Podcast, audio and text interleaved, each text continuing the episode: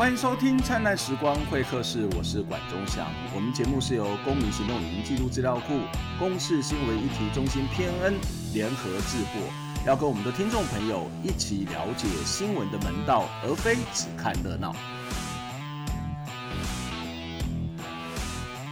大概在几年前，我曾经在台湾媒体挂教育基金会来担任负责人。当时我们发行了一部纪录片，这是一个加拿大的片子，那个片子叫 Culture Jam，就是我们把它翻译成叫文化干扰，然后有人把它叫做文化反堵哦。这部片子里面在谈一些在呃美国的一些艺术家或者是一些广告公司的。这些工作者呢，他们或是甚至在大学院校的老师、艺术科系、传播科技的老师，他们对于所谓的美国呃社会里面越来越资本化、到处充满了广告这件事情是有一些疑虑的，所以他们就搞了一些所谓的破坏行动。这个破坏行动，例如说去帮人家砍报广告看板上面加了几个字啊，或者是有一个行动艺术家叫比利牧师，他就跑到这个迪士尼的专卖店，然后呢就把这个呃 Mickey 把它。挂在这个十字架上面，然后在现场就在开始进行着一个圣诞节的仪式跟活动。那这其实让我觉得非常有趣，因为看到了一件事情，就是有关于社会议题的介入，或是社会议题的这种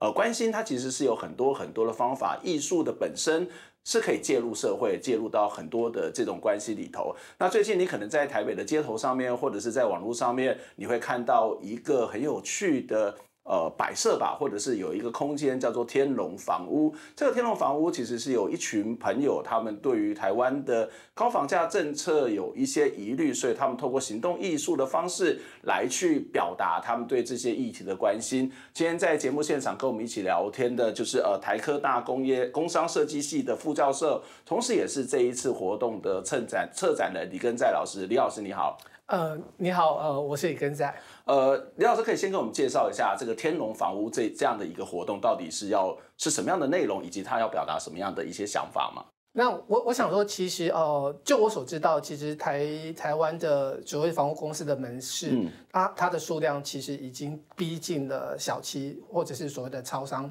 的数量那样子。嗯，那其实代表说，呃，房屋公司其实它的生意其实相对是非常蓬勃的。对。那同时，其实呃，高房价这件事情，或者是低收入这件事情，其实我觉得也是一般台湾人民他们都深有所感的部分。那所以，其实我那时候就想到一个想法，就是说。如果呃街头的这些房屋公司，它被转换成是一个空间，这个空间就是呃这边这些买不起房或租房有一些状况有问题的这些啊、呃、社会大众的一个心声的话，嗯，那对于在街头啊、呃、本来呃不预期去看到的这个房屋公司，却是一个另外一种景象的话，我觉得那个冲冲突感可能会会是有一些有趣的，然后让一一般社会大众去了解到。呃，不同温层的人，他们所受到的在社会上的一些状况那样子。嗯、这个天龙房屋是这个是一个类似像呃，我们看到常常在路上会看到所谓的中介公司的那个样貌。是。那里头贴的东西也是卖房子吗？还是它有其他的这些讯息在里头呢？它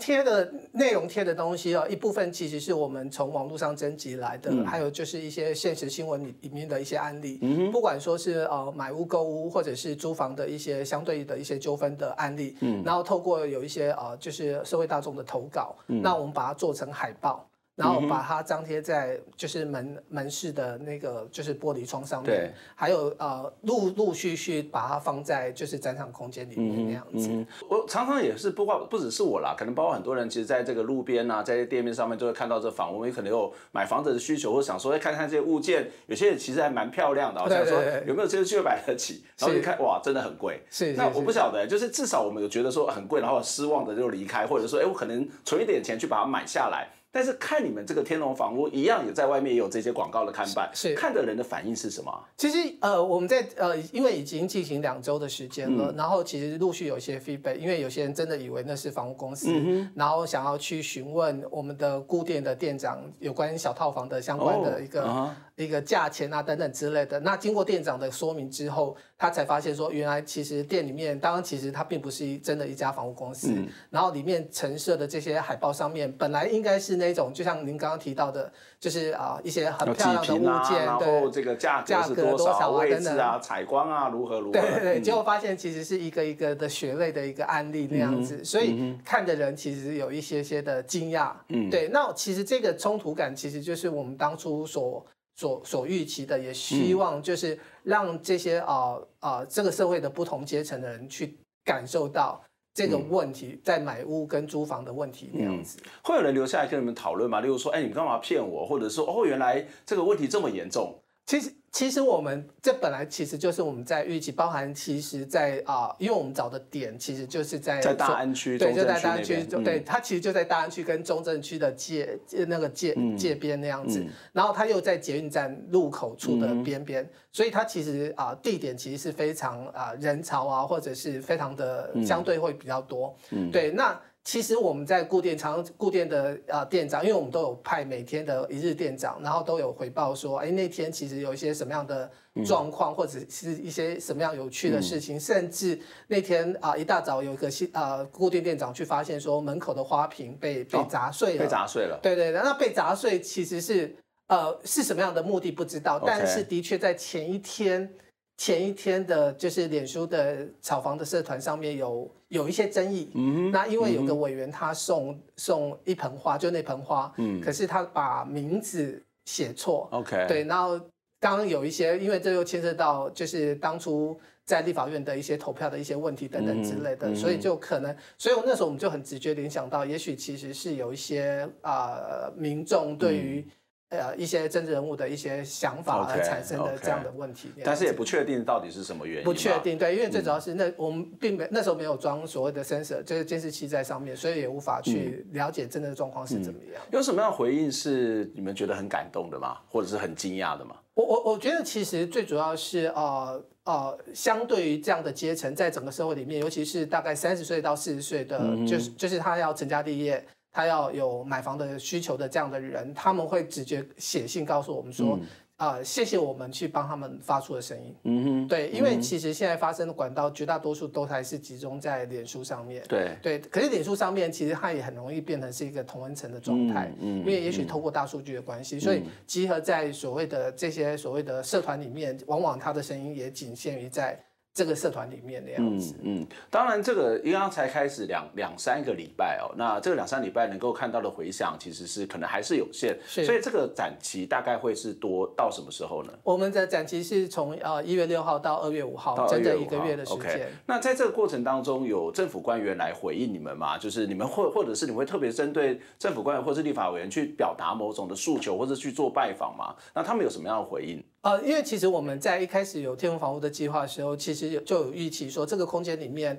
它本身其实就是一个呃呃呃呃分享或者是一个讲演的一个空间，嗯、所以我们那时候找的包含其实是一些比如说立法委员、专家，就呃房事的专家，对。等等之类的，对呃相对于。他们去支持有一些法案上面的一些改革的这些专家来做、嗯、做分享之外，然后陆陆续续的，其实在这两周有也有一些啊、呃、立法委员或者是议员，透过所谓快闪的方式，嗯、然后来拜访天龙房屋那样子。嗯、那这部分其实都我们都有记录在。啊，脸书上就是在我们的天龙房屋的脸书脸书上那样。虽然它不是看看起来是一个比较强硬式的这种所谓的表达意见或是一种倡议，但是也引发了一些呃关心讨论，或者是甚至某种类型的好奇。当然也包括这个立法委员，他们可能也有一些透过这个方式想要来支持你们的一些观念跟想法。但是说实在的，这个看起来很有趣，但是呃。去倡议这件事情的方式是很多，嗯、我不知道您本身是就是研究这个房屋、研究土地政策、研究这些房价政策的吗？或者是说这么多的可以表达的方式，呃，例如说夜宿忠孝东路啊，或是草运，他们有很多的这种方法，为什么你们要采取这种方式呢？呃，其实我想说，我先必须解释说，我并不是一个所谓的啊、呃，就是房房市的一个专家，嗯、或者是对于房市。一些立法的一些相关议题有很深入的研究。嗯，就我本身是教设计的老师，对。然后其实最早会去关注到房屋议题，其实是因为因为学校老师他他的导师都有一个责任，就是每一学期或每一年要去访视学生啊、呃、在外面住宿的一些状况那样子。嗯、那因为其实啊、呃、我自己的学生其实去看的时候，我其实也也有意识到，就是说啊、呃，因为我出国七年时间到回台湾，然后我发现的确。啊、呃，房价的问题跟所谓的相对于那个所谓经济啊、呃、低薪的问题，其实一直呈现在一个还蛮大的一个啊、呃、比例的这个状况那样子。嗯，所以我我一开始去关注到这个现象的时候，就觉得对设计科系学生来讲，他们去如何去了解整个社会的发展，包含那个问题，嗯，或者是在不只是在表面的问题，还有背后的问题这些东西。其实都是，我觉得是啊、呃，学设计学生他们应该要去关注的。嗯，对，所以因为这个原因，所以呃，我呃前几年在研究所的课程里面有请啊 OURS 漕运的，就是 OURS 的执行长彭阳凯到我班上去做分享。嗯哼。然后因为因为这样的关系，因为他来做分享，让我啊、呃，我反而我也受益。嗯。因为在课堂上，我我也听了他的演讲，然后对于啊、呃、所谓的。居住正义这这个议题有比较多跟深刻的认识那样子，然后那时候当下其实也是有给学生一些作业，那给学生作业就是希望他们透过任何任何一种创业的行为、创业的方式，针对他挑的一个议题，不管说他对移工的议题也好，或者是像我们学校里面有非常多所谓的就是啊东南亚的学生，尤其是印尼来的，那我希望他们可以透过他们对于。这些不同国家的人的一个关注，尤其他们在台湾的就学或者呃，相对于生活之间之间的议题，他能够去了解，然后希望能够透过设计当做是一个媒介，去让社会大众对他们就对这个议题有更多的了解，所以才接续跟啊漕运有后续的。一个合作那样子，嗯嗯，所以你本身也不是做这方面的研究，或者是也不是一个社会运动的倡议者，是是是是是是。那其实，在二零一六年，其实你就做过一个大型的户外看板，叫做呃，我想要有个家。是，那那又是怎么一回事？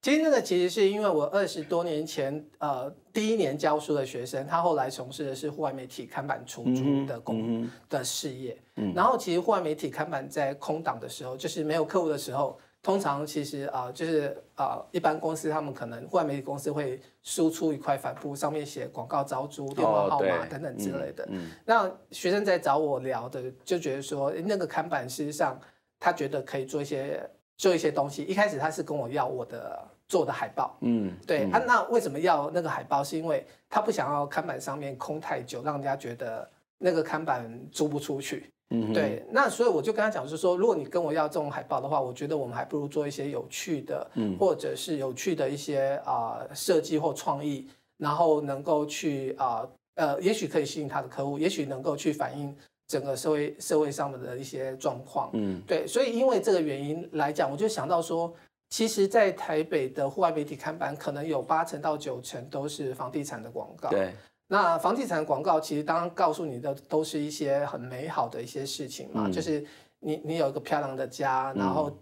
进捷运啊等等等之类的这些啊、呃、美好的一些广告诉求那样子。那我就想到说，换另外一个角度来讲，那些买不起房的人呢，房价这么高的情况之下。嗯那如果说能够把这个媒体的发声权转换给那些买不起房的人，嗯，然后让他们去抒发他们的心声，他会写出什么样的东西出来呢？嗯嗯，对，所以我那时候就做一个计划，就是我先在脸书上去找了几个网络上的朋友，就是应该是说不认识的朋友，那我请他们书写几个几个句子给我，对，然后因为我那时候想说，我要我要透过征稿的方式，透过大众来参与这样的方式，让让让。让这整个 project 是大众参与，并不是只是变成我当初我所设想的是说，它不是只是少数人的一个发声的管道。我是希望透过是大众发声的管道。结果三个三个三个三句三个句子一放在看板上面的时候，就引起很大的回响，就是媒体的主动报道等等之类的。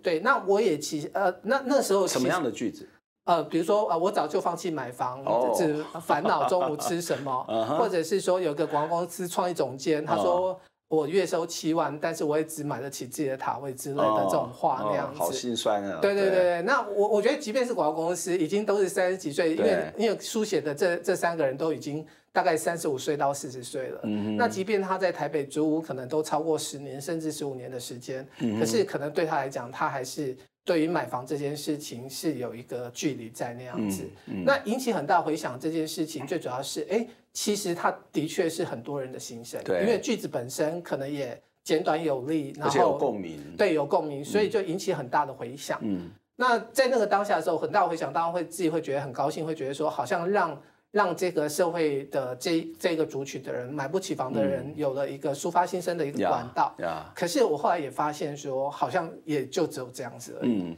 不过我想这是一个触媒，这是一个开始，这是一个讨论。因为社会其实呃常常压抑很久，然后不知道管到什么。至少我们开启了一扇门，开启了一扇窗，让大家可以有一个讨论的机会，这才有这个进步的可能哦。那其实我跟李老师是第一次见面，但是我们其实是连友。然后我记得在跟李老师成为连友的时候，李老师传了一些国外的这些所谓的。还包括你自己设计或者其他国家的一些作品给我看，我真的觉得非常有意思。我们先休息一下，待会我们再来讨论艺术介入社会这件事情。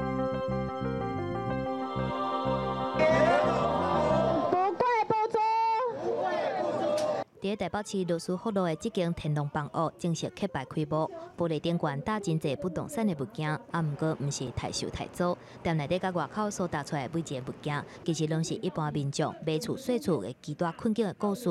像讲开八千块，伫咧大安区租到一个顶铺的小房间，还是公司要五成，开门就是灶脚，所爱成千万等等，考试即卖的极大困境。买卖跟租。上面的困境，那这些素材都是来自于我们的呃朋友们，就是我们一般的社会大众他们的投稿。台湾有这么多的空屋跟余屋的囤积，不拿出来出售，也不拿出来出租，我们会来推动一个税制的合理化，希望来解决空屋跟余屋的问题。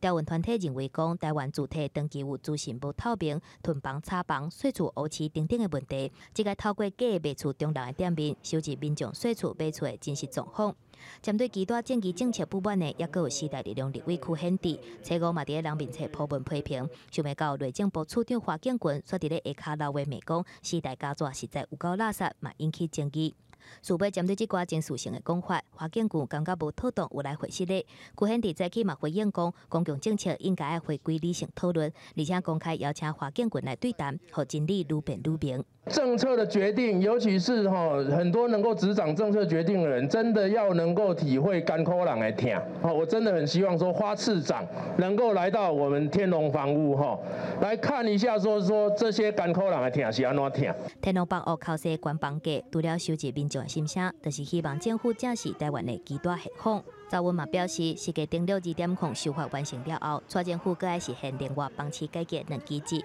包括扣囤房税、打击税厝乌漆、落实税厝市场透明化。记者综合报道。欢迎回到《灿烂时光会客室》节目的现场，我是主持人管中祥。今天在节目现场跟我们一起聊天的是，呃，台科大的工商设计系。其实我刚才知道，这已经改名叫做设计系的副教授李根在李老师。李老师你好，你好啊，大家好。呃，刚刚其实我们在闲聊的时候，李老师有提到说，其实已经改名叫做设计系嘛，那以前叫工商设计系，可是。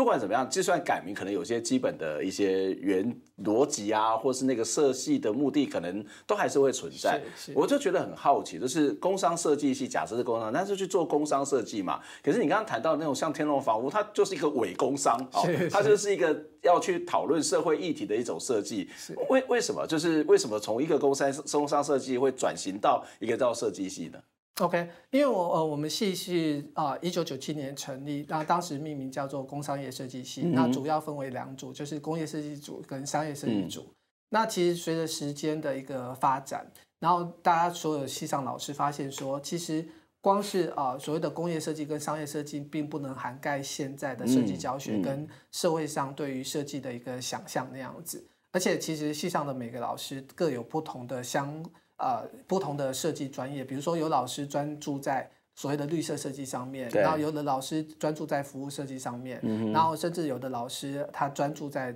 脑波的研究等等。哦，脑波的研究。对，因为脑波其实跟我们的眼睛，因为视觉传达设计其实是有关系的。那因为其实这些设计的一个啊、呃，基本上它已经不是只局限在所谓的产品或者是视觉这样的领域里面。嗯、所以其实，在两年多前，其实系上老师就大家讨论，觉得说对于改名这些事情，后来就是啊、呃，正式改名叫设计系。嗯，那。设计系它的想象空间，它可以做的事情相对更多。对，它不会针对只是为了商业服务，它只是为了啊工业为了生产为了产品服务那样子，它反而有更多，甚至设计师有某一些，它不是只是服务的概念，嗯它有自主的意识，它对于表达事情上面，然后透过不同的媒介的一个设计，然后去让整个社会大众。大众知道那样子，所以在这样的一个一个概念或者这样一个想法之下，其实你也开了一门课，跟这个是有关，叫做设计与社会议题。是你刚刚谈到邀请彭阳凯，这个草运的彭阳凯，也就是在这堂课里面嘛？是是是。为什么会开这样的一门课呢？呃，其实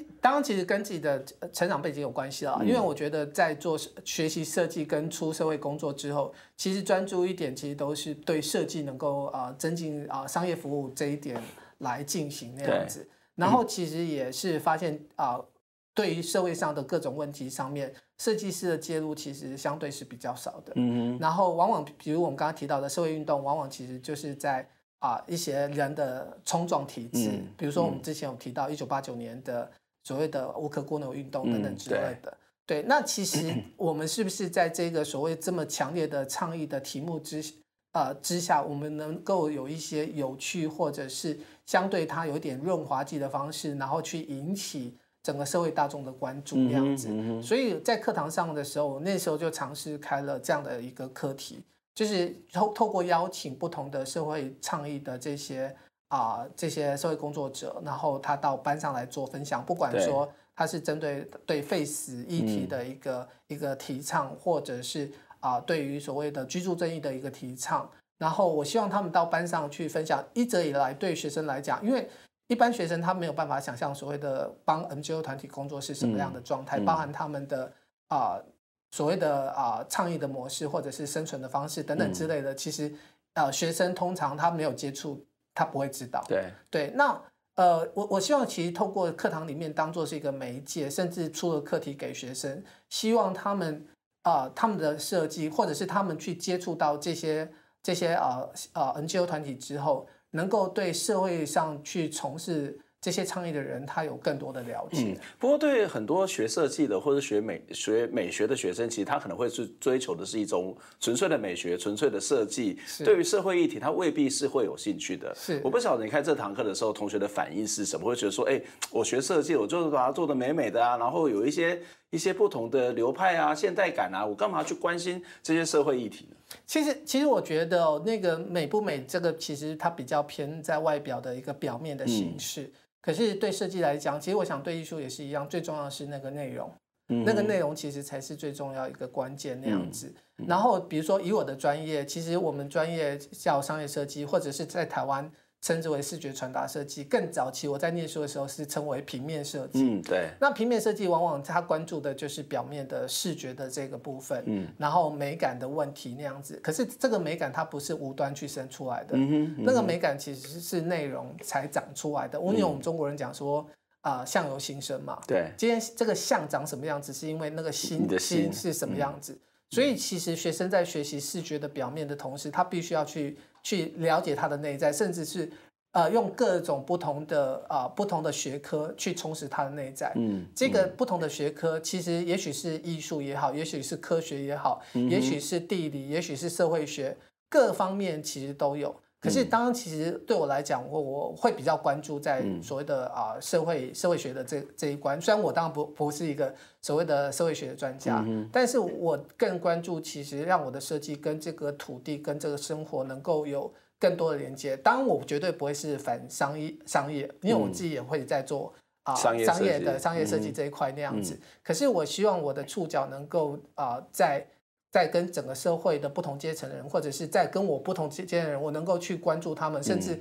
透过呃，透过我的创意、我的设计，能够给他们一些些的帮助。有一些连接，有一些对话，甚至有一些协助。那其实很很清楚的一件事，就是我们在做设计，或是像我们自己在教传媒这件事情，嗯、呃，它绝对不是一个纯粹的技术，而是它背后的知识以及他的生活经验都是非常非常重要。因为你的作品其实是反映了您刚刚提到那个那个心嘛，是那个你的知识，就是你的你的经验到底有多丰富，你的阅读到底有多丰厚，他的作品上面其实可以看得出来。但是即使如此哦，他也可以把这些作品放在戏院里面，也可以把这些作品放在博物馆，放在美术馆。不一定要介入社会啊，是是，不过其实对我们来讲，其实，在探讨社会呃设计这这个问题上面，有更多不同的面向的讨论啦。嗯、因为比如说传统在介在告诉就是教育里面告诉啊、呃、学生，就是哦设计应该是怎么样，设设计其实是一种沟通，或者是一种服务，嗯、然后艺术是一种自我表达。嗯、那其实呃站在另外一个角度，在我在纽约的学习经验里面去发现说。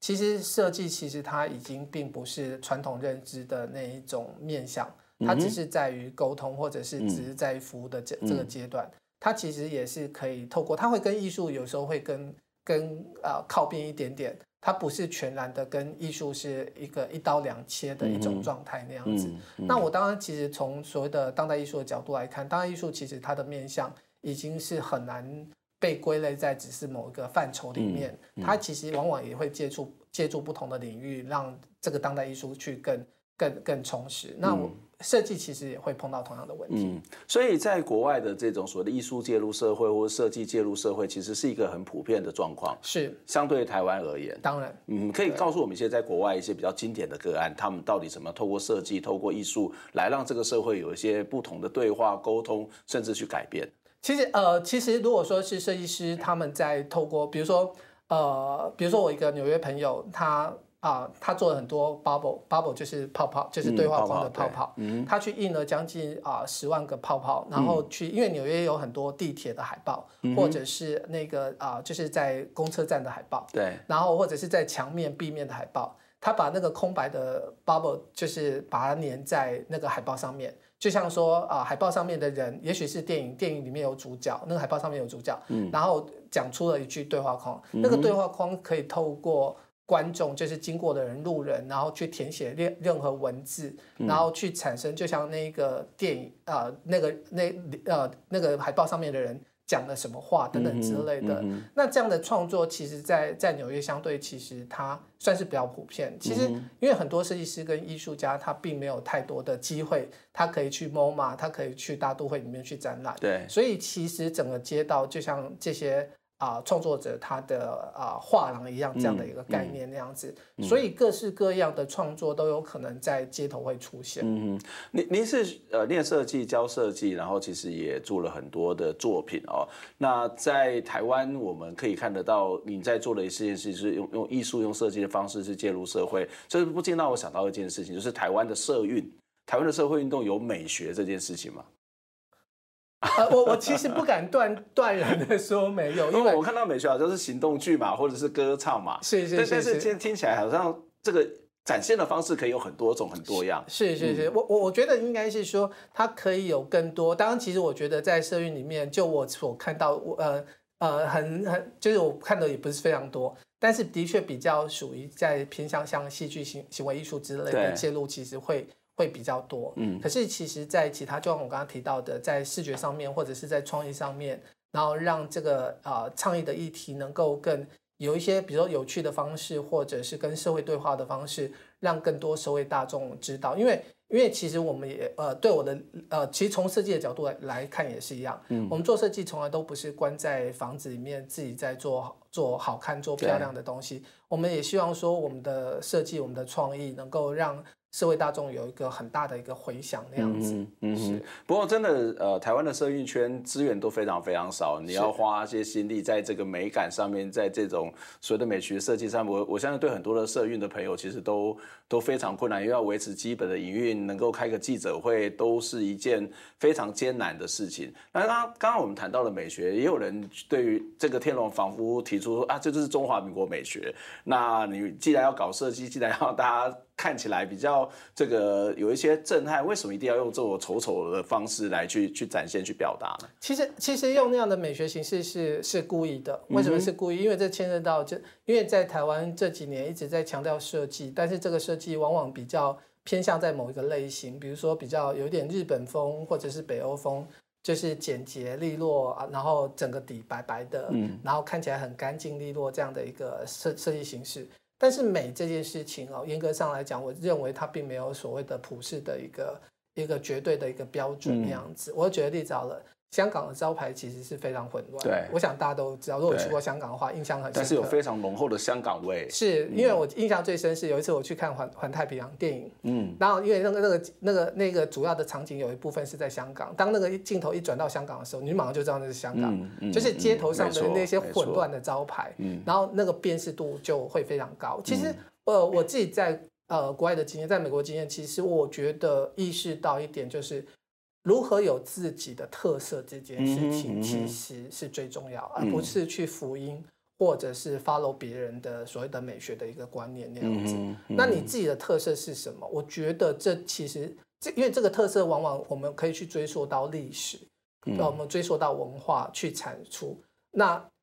呃，很多时候那个设计的美学，它会跟那个环境有关系。对。比如说日本的气候、日本的地理环境，或者北欧的气候、地理环境等等之类的，嗯、然后所以他们人民对于所谓的啊色彩的喜好，对，对于设计的喜好等等之类的，跟亚热带国家或热带国家其实是不一样的。嗯、所以其实我觉得，呃，某种程度来讲，其实因为我在做天龙房屋，本来就是一种反讽的一种一种某种程程度的一个创作，嗯、所以我在设计上面，其实这个反讽。其实也就变重要，反讽这个现现在台湾的一个设计形式。那另外一个，我觉得最重要的关键是，其实过去几年哦，就是国际上很流行所谓的新丑风。嗯，新丑丑就是丑新的丑的，对，新的新新的丑新形态的丑。对对对对，而且其实因为台湾受日本影响还蛮大的嘛，嗯、日本呃前两年有一个很有名的设计师来台湾来去上海去做做展览，然后引起啊、呃、还不少的年轻人的追捧。那那个设计师做的就是很典型的新丑风，嗯、然后在日本这种非常简洁利落的环境里面，因为那个日本设计师其实是蛮有名，而且是很有还蛮有实力的一个设计师，嗯、然后在日本也引起了一些震荡那样子，嗯、然后在在台湾跟中国大陆都有不少的年轻设计师在追捧那样子，嗯、所以我那时候其实一开始在想天龙房屋的视觉形象的时候。我想到的其实马上就是想到新丑风。嗯，其实新丑哦，其实它并不是真的丑，嗯，而是它用的丑的元素。我们想象丑的元素什么？就想要是大红大绿、大黄大紫这些颜色。可是你怎么透过这些颜色的重新组合，让这个视觉有啊、呃，还是有美感？嗯，只是这个美感并不是我们所习惯、所想象的那一种白白的，然后很简，就像那一种所谓的文青风的那种视觉那样子。嗯，嗯，透过反讽，透过这些所谓的艺术，然后来去展现出你自己的想法，也要去跟社会对话。我觉得。呃，你曾经讲过这句话，我觉得让我觉得是非常有感。你曾经说，不管是设计艺术都不是目的，对议题的感受而创作，最避免在的在于无病呻吟，而是能够真正有效的发声，引起关注。这也是你要去办这一次展览很重要的原因。是因为其实我一开始跟彭阳凯来提这个提案的时候，然后我其实有跟他讲说，我很清楚，因为因为他们总会觉得，哎，你为什么会想要做这个、嗯、这这个这个这个题目那样子？那我就有跟他讲说，其实我只有两个想法啦。第一个想法是，呃，因为我希望它其实是一个有效的一个创意。为什么？因为我希望设计或者是这样的艺术创作里面，能够在社运里面能够产生一个效应出来，而不是让人家觉得它只是一个装饰。嗯其实设计往往会被认为是一个装饰。嗯。对。那我希望这个设计其实是能够为。这个议题能够带来一个正面的一个效应那样子。嗯嗯、那第二个以来，其实是第二第二件事情是第二目的是对于我从成是一个设计老师的一个立场，因为说我是老师嘛，嗯，所以我在面对我的学生的时候，当我在台上讲一些理论的时候，我希望能够透过我的作品能够去验证我的观点。对，嗯，今天非常谢谢李老师来跟我们分享，我觉得这是一个。呃，非常重要的一个作品，它不仅是让我们可以去透过这样的一个行动艺术、装置艺术去了解这个议题。我相信有些给台湾的社会运动界有一些不同的刺激，有一些更多的思考，让我们去了解到，其实社会参与、社会介入也有很多的可能性，包括设计系的学生，就是我们可以做更多的事情。谢谢呃李老师来跟我们分享，我们下次再会，拜拜。